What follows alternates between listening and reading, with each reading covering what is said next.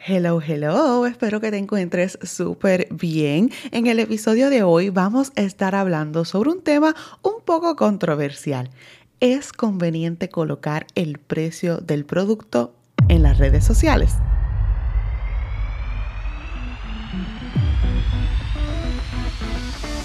La gran pregunta es, ¿qué tengo que hacer yo, emprendedor, en el universo del Internet para lograr crecer mi negocio y vender más? ¿Cuáles son esas estrategias de marketing digital que tengo que implementar? Esa es la pregunta y en este podcast encontrarás las respuestas. Mi nombre es Elizabeth y te doy la bienvenida al podcast Hablemos de contenido.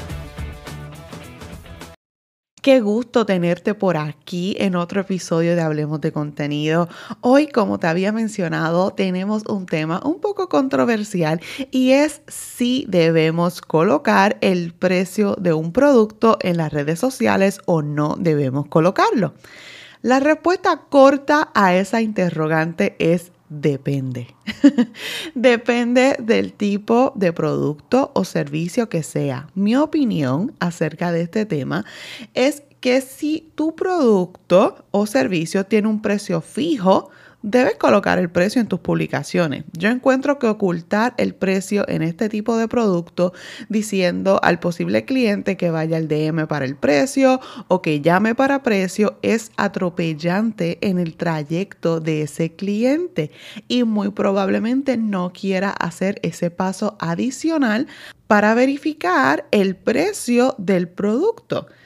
Para mí, colocar el precio de un producto es idóneo, ya que básicamente te garantiza que las personas que lleguen a ti para adquirir el producto son personas que realmente les interesa el producto y que tienen el dinero o poder adquisitivo para comprarlo. Esta es una manera muy simple de filtrar a los clientes que llegan a ti. Ahora bien, no a todo se le puede colocar el precio. Y por esto en el principio dije que depende del tipo de producto o servicio. Si tu producto es algo que se puede personalizar y el precio aumenta por cada personalización o por cada eh, add-on o cambio que se le haga, pues obviamente no se puede colocar el precio o puedes optar por poner desde X precio. Si por otro lado lo que vendes es un servicio personalizado, pues tampoco pudieras colocar el precio, pero si es un servicio estándar, sí se puede colocar.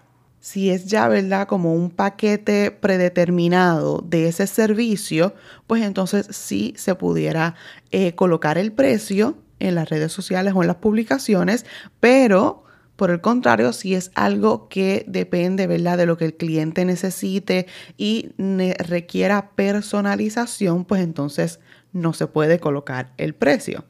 Ahora, si el producto o servicio es high ticket, hay que utilizar una estrategia diferente y ese es otro tema totalmente diferente.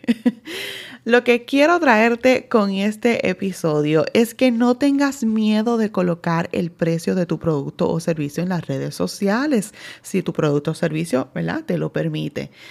Quiero que lo veas como una manera de filtrar a las personas que van a estar llegando a ti para comprarte. Ahora bien, tienes que asegurarte de compartir y transmitir el valor que tiene ese producto o servicio. Y no estoy hablando de dinero, estoy hablando del valor percibido por el cliente de ese producto o servicio. No importa si vas a colocar el precio o no, siempre debes transmitir el valor de tu producto servicio.